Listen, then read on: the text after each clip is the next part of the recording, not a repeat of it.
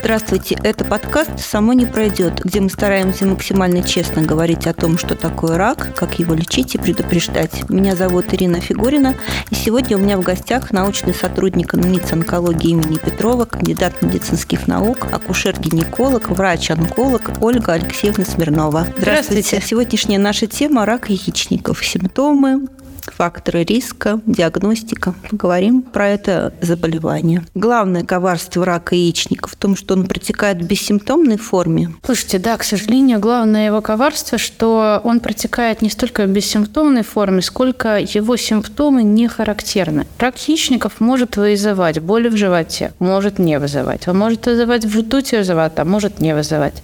А, могут быть проблемы с желудочно-кишечным трактом по типу запоров, э, либо наоборот диареи быстрее.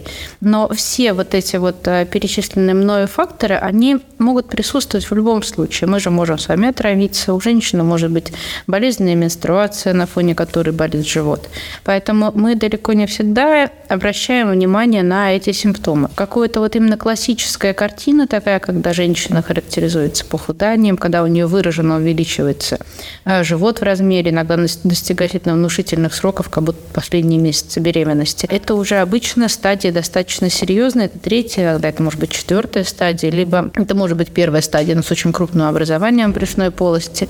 А, вот тогда женщина уже обращается к врачу. То есть она ходит с таким э, большим животом, э, думая, что это Думаю, что она поправилась, что пройдет само, или просто банально, к сожалению, не обращая на это внимания. Далеко не все женщины, они встроены комплекции. Многие женщины, они обладают избыточной массой тела, и им, в принципе, нет большой какой-то ценности обращать внимание на размер своего живота. То есть и симптомов каких-то болевых, например, не, Нет, не беспокоит? Может, может не быть киста. Это такой скорее миф, что киста пару сантиметров может болеть. 15-20 сантиметров, если образование брюшной полости, там есть свободное место, оно может там прекрасно расположиться и не вызывать жалоб. И сколько времени вот может занимать этот процесс, когда вот женщина вот ходит, э, живот растет? Знаете, если человек относится к своему здоровью сознательно, то обычно э, такие ситуации, ну, максимум месяц. Люди могут ходить годами. У меня недавно была пациентка с 2019 года у нее опухоль яичника. И все, прогноз у нее теперь какой? Ну, мы ждем окончательной гистологии и узнаем, на самом деле, учитывая размеры заболевания, то, что с 2019 года она а, не погибла то наиболее вероятно это будет скорее процесс какой-то условно благоприятного течения, но по факту вот встречаются и такие случаи. То есть, если э, болезнь выявят на ранней стадии и, соответственно, начнут лечить, то выживаемость максимальная, да, прогнозы хорошие? Первые стадии заболевания, они выявляются крайне редко. Наиболее часто это абсолютно случайная находка интраоперационная, когда женщину планово оперируют по поводу, ну, допустим, какой-то доброкачественной кисты, и на окончательной гистологии вдруг выясняет, что это опухоль э, либо уже э, зайдя в брюшную полость, хирург видит, что картина не очень характерная для доброкачественной кисты, и либо ничего не делает, либо делает э, какой-то небольшой объем операции, и мы выясняем, что там действительно опухоль. А, когда мы а, говорим вот о ранних стадиях, э, заподозрить их на УЗИ или на вдруг ни с того ни с сего женщина пойдет делать МРТ очень маловероятно. Квалификация врача УЗИ диагностики должна быть очень-очень высокая, чтобы он заподозрил злокачественный процесс яичника, а онконастороженность, к сожалению, она оставляет желать лучшего. Если мы говорим про запущенные стадии и про стадии уже достаточно распространенные, третья, четвертая, то выживаемость, ну, допустим, в среднем, назовем более оптимистичную цифру, а, пятилетняя, она, наверное, не превышает 60%. Это мало. Это мало. К сожалению, мало, и а, процессы такие рецидивируют часто. То есть это, грубо говоря, лотерея. Найдут, не найдут? Или все-таки э, есть какие-то симптомы, которые могут насторожить, например, Характерных женщин? симптомов рака яичников нету. Но наиболее частая история, которую мы слышим, это женщина, у которой начинается проблема с желудочно-кишечным трактом. Она обращается к гастроэнтерологу, где ее достаточно долго обследуют. Э, либо у нее появляются боли в спине, она обращается к неврологу. А, практически никогда женщина не обращается к гинекологу, потому что мы привыкли, что если у гинеколога это какие-то выделения из половых путей, либо это боли внизу живота, но не разлитые боли, не боли в кишечнике, не боли, связанные с едой, поэтому на это теряется время. И сколько это может, этот процесс э, длиться? Это зависит от женщины и от врача, к которому она попадет. Если специалист высокой квалификации, он быстро направит к онкологу. А если нет, полгода может. Состояние без симптомов? Ну вот нет, почему без симптомов? Если у нее появились симптомы, она обратилась к специалисту. Могут долго обследовать, могут максимально быстро отправить. Когда уже есть распространенный процесс, увидеть его несложно, главное правильно обследовать. А какие методы диагностики сегодня наиболее информативны вот в плане? А для рака яичников это однозначно компьютерная томография грудной брюшной полости и МРТ малого таза. Вот это тот минимум обязательный. Также есть онкомаркеры. До 45 лет это идут онкомаркеры обязательно эпителиальных и неэпителиальных опухолей. Основное это СЕЙ-125. Ну и также маркеры альфа-фетопротеин, бета-ХГЧ, ингибин В, лактантигидрогеназа. Ну, там есть пленный набор.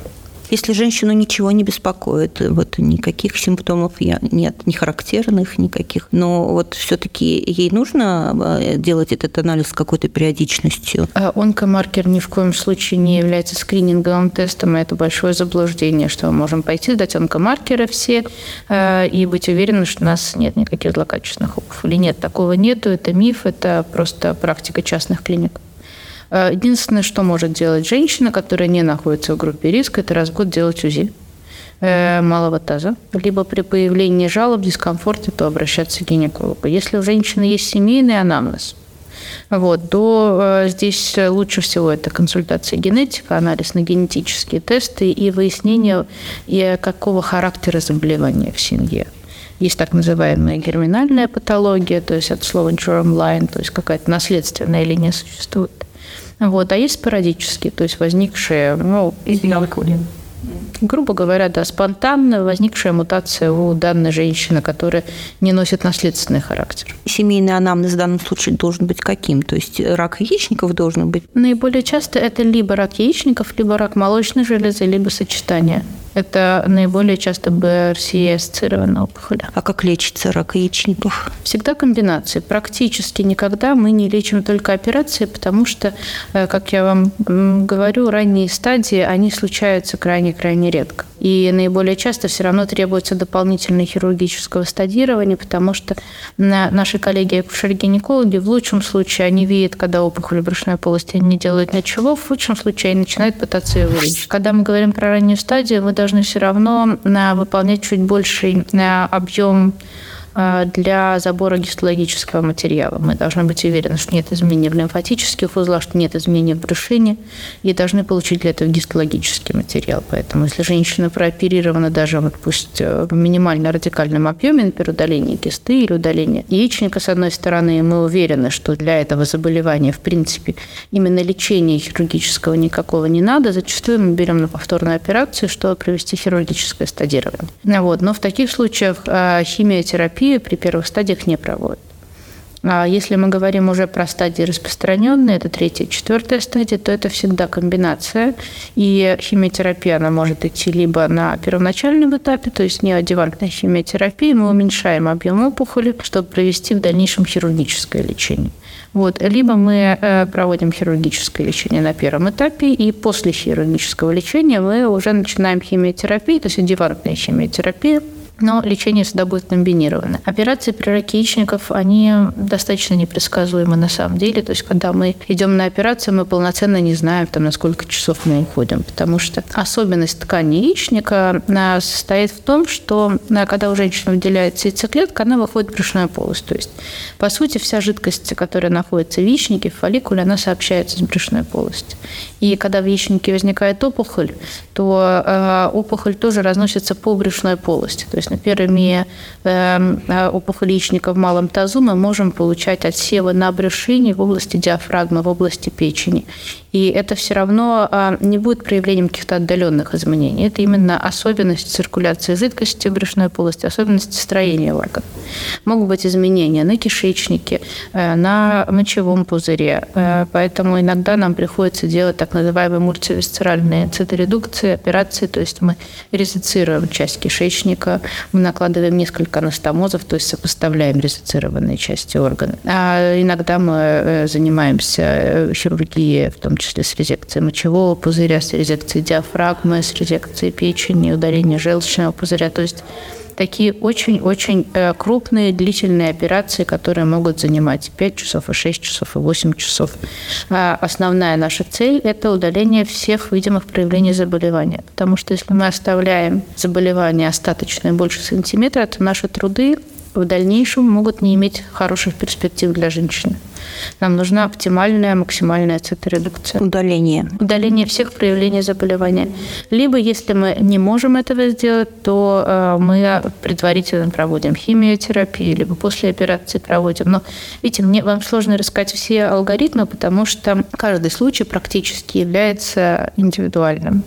А в нашей практике это идет мультидисциплинарная комиссия, где мы рассматриваем снимки каждой больной, где участвуют абдоминальные хирурги, участвуют э, урологи, участвуют гинекологи, ну, я имею в виду с онкологическим профилем, э, где мы формируем бригаду и формируем объем, смотрим все возможные риски и планируем. И даже вот с этим планированием э, зачастую мы можем, войдя интраоперационно, понять, что наши данные лучевых методов, например, расходятся с картиной э, интраоперационной. Это нормально, к сожалению, потому что нет стопроцентной какой-то методики визуализации а лучевые методы диагностики могут пропускать до 30% патологии. Поэтому, например, на нашем отделении тоже введена в практику диагностическая лапароскопия когда, например, в каком-то не очень понятном случае а, мы начинаем с этого этапа. А, начинаем с операции, когда мы осматриваем все видимые отделы брюшной полости и принимаем решение, мы можем начинать с первого этапа хирургии, это всегда лучше, или мы не можем этого делать. И либо мы планируем этап хирургического лечения, потому что а, это действительно требует большого объема подготовки, бригада должна быть настроена на работу. А, либо мы уже планируем этап химиотерапии и так называемой интервальной циторедукции, когда мы идем на операцию между циклами химиотерапии. Рак яичников – это а, рецидивирующее заболевание? Как часто возникают рецидивы? Это рецидивирующее заболевание. К сожалению, это, наверное, самое агрессивное заболевание из нашей гинекологической сферы.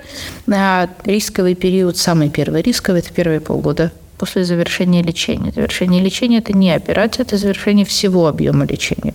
Операция плюс химиотерапия, либо какие-то там планируемый этап. Если говорить про группу риска, вот мы уже упомянули семейный анамнез, а вот еще существует такое мнение, не знаю, насколько оно компетентное, о том, что возникновение заболеваний как-то связано с менопаузой. Кстати, менопауза, она в принципе является рисковым периодом для а, практически любого заболевания, потому что мы люди, мы гормонозависимые люди. И когда у нас меняются гормоны, у нас меняется практически все. А, поэтому менопауза, она, в принципе, может провоцировать любое заболевание, которое у нас есть, будь то онкологическое заболевание или не онкологическое заболевание.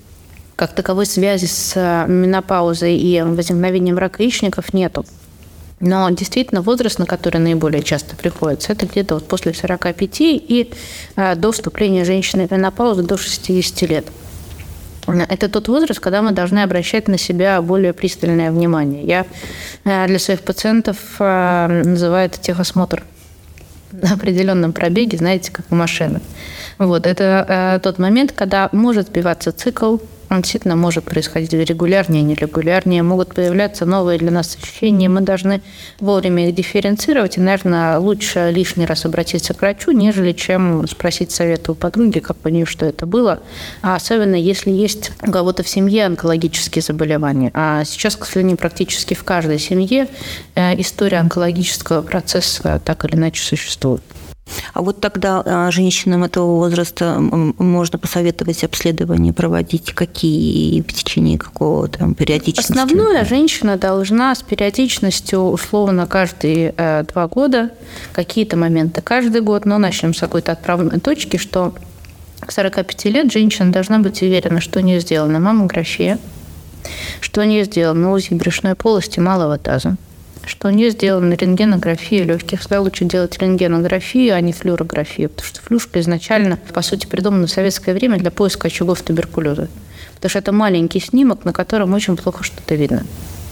Рентгенография – это намного более э, информативный метод. Э, в качестве скрининга рака легкого исследуется так называемая низкодозная КТ, но, наверное, настолько сильно мы сейчас углубляться в моменты скрининга не будем. Обычного рентгена, наверное, будет хотя бы минимально, но достаточно. Вот эти процедуры анализа нужно делать раз в год, раз в два года.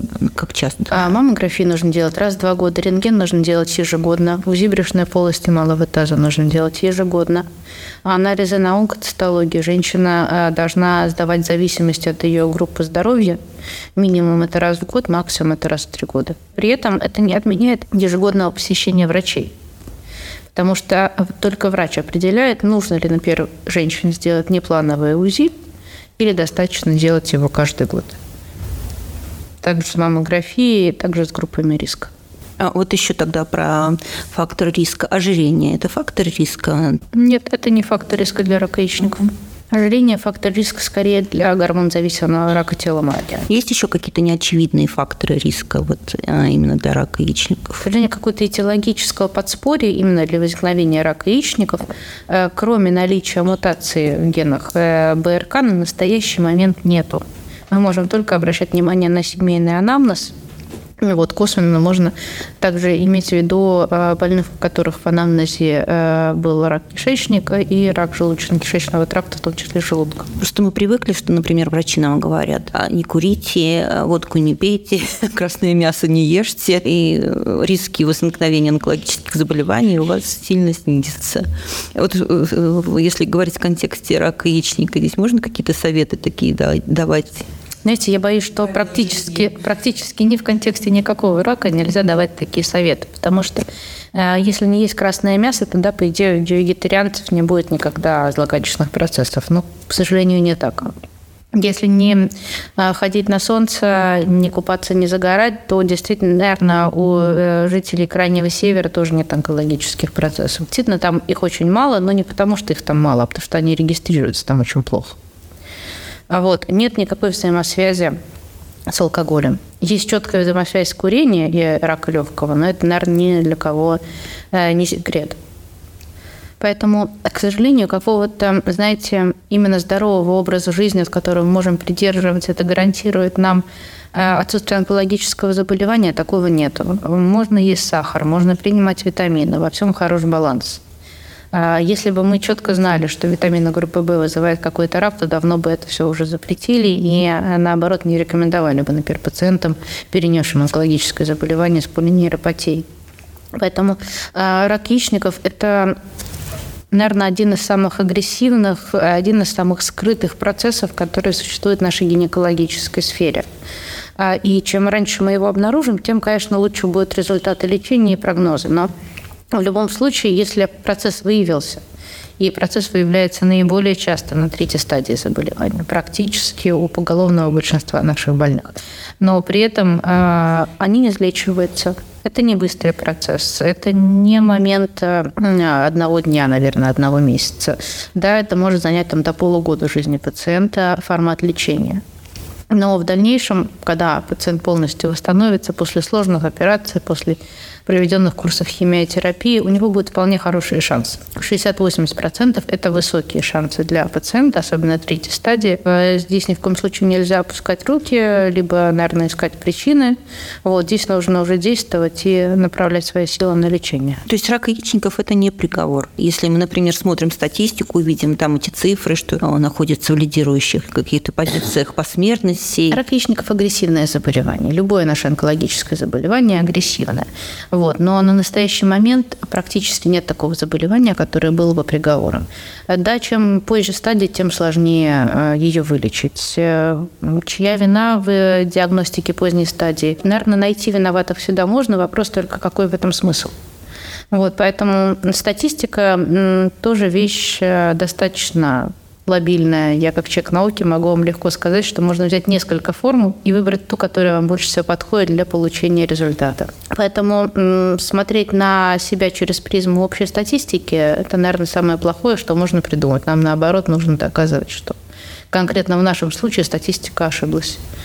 Вот, и э, пойдем мы по другому пути. Ну, это первое, что читает человек в интернете, который, например, поставили такой диагноз. Но нужно искать себе максимальную силу воли, чтобы этим не заниматься, чтобы дождаться консультации врача, который конкретно по вашему случаю, по вашему гистотипу опухоли, по вашей наследственности, по размерам, по всему расскажет информацию, которая применима к вам. Не общие литературные данные, Э, который кто-то когда-то написал, не переживая этот процесс и не вникая, не думая. Мы же прекрасно знаем, что когда мы включаем свой личностный фактор, у нас все всегда получается лучше. Если мы находимся индифферентно, а когда мы пишем какую-то обзорную статью, то она вполне себе индифферентна, то мы к цифрам относимся проще.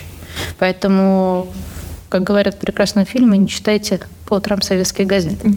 А можно как-то предотвратить болезнь? Например, вот э, существует мнение, что если выключить яичник контрацептивом, то в нем уже никаким образом не зародится рак. Вот, к сожалению, это мнение, и оно не имеет под собой как таковой доказательной базы, потому что опухоль яичника, она возникает в строме яичника, то есть в самой яичниковой ткани. И э, опухоли достаточно индифферентно, работает яичник или нет. Поэтому единственное, что мы можем сделать, это убрать сам яичник. Вот то, что мы делаем у пациентов, которые носители э, БРК мутации, мы удаляем орган мишень, мы удаляем молочные железы, мы удаляем яичники. Никаких других вариантов нет от того, что мы говоря простым языком, выключим, ну, возьмем в кавычки это слово, выключим яичник, мы оставим его ткань. Единственное, для чего так применяют в онкологии, это для пациентов, которые получают гонадотоксичное лечение и отчасти так, э, грубо говоря, берегутся клетки, потому что не происходит овуляции, не происходит активности яичников, и таким образом мы можем вот защитить дальнейшую репродуктивную функцию женщины. Это наиболее часто происходит у пациентов, которые получают э, химиотерапию э, по другим локализациям, не гинекологического рака, а другим локализациям опухоли. Для рака яичников выключение его с целью профилактики абсолютно не обосновано. Появилось что-то вообще новое в терапии э, и лечении рака яичников? Какие-то новые методы, революционные? Исследования ведутся, но вот чтобы они включались в рутинную практику и э, могли бы нам полностью профилактировать или э, вылечить процесс, такого нету. А, ведутся наиболее активные исследования относительно таргетных препаратов, то есть препараты, которые воздействуют на непосредственно мишень, на патологию в гене. Вот. Э, также используются и исследуются различные комбинации химиопрепаратов, которые оказывают наиболее лучший эффект с целью уменьшения объема опухоли перед операцией. Вот. А, активно оценивается ответ опухолевых клеток, то есть так называемый лечебный патоморфоз. Есть э, тоже интересное исследование, которое оценивает эффективность противоопухолевой терапии до операции и применение схемы химиотерапии после операции. Удаленные препараты на операционной секции исследуются и оценивается, насколько опухоль была уничтожена химиотерапией, то есть так называемый лечебный патоморфоз, насколько был ответ опухоли опухоли. Вот если он недостаточный, то э, мы считаем, что после операции можно химиотерапию поменять. Но это тоже все пока что в рамках исследования. Это не э, стандарты Министерства здравоохранения, это не практические рекомендации. Вот, поэтому, к сожалению, наверное, делиться вот э, такими моментами в рамках именно подкаста, а не медицинской э, лекции, я думаю, что не стоит. Но в любом случае, так как это заболевание очень активно э, исследуется, это заболевание достаточно высокая социальная проблема. Это был подкаст «Само не пройдет». Надеюсь, наша беседа была для вас полезной. Подписывайтесь и присылайте ваши вопросы. Слушайте эпизоды подкаста в социальных сетях НИЦ онкологии имени Петрова. Комментируйте и делитесь с друзьями. Всего доброго.